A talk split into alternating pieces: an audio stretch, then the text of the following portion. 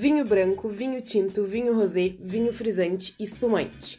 Olha, só de falar tudo isso eu fiquei com água na boca. Nossa, eu também, olha, eu adoro tomar um bom vinho.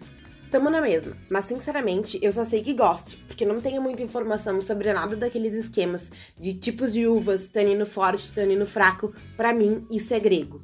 Ih, pera lá. Tanino? Nunca nem vi. Olha, eu sou daqueles que compra o que tiver no mercado, viu? E, e mais importante do que isso, o que couber no bolso. Sim, eu escolho. Se chegar em casa e gostar, já guardo o nome para comprar de novo. Se não gosto, tomo a garrafa, né? Porque não dá para desperdiçar, mas não compro mais. Bom, mas agora me parece que a gente arranjou uma forma de acabar com essas dúvidas. Sim, se assim como nós, vocês também têm dúvidas básicas ou nem tão básicas assim sobre vinhos, vem com a gente!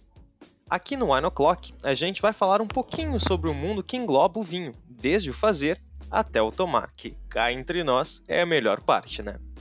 A primeira temporada terá cinco episódios, todos com uma média de 15 minutos, variando entre perguntas básicas e coisas mais complexas, como a harmonização.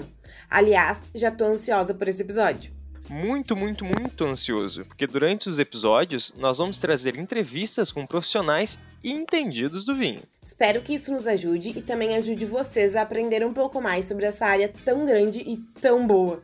Porque assim, Vi, desse jeito, nós vamos tomar vinho com sabedoria.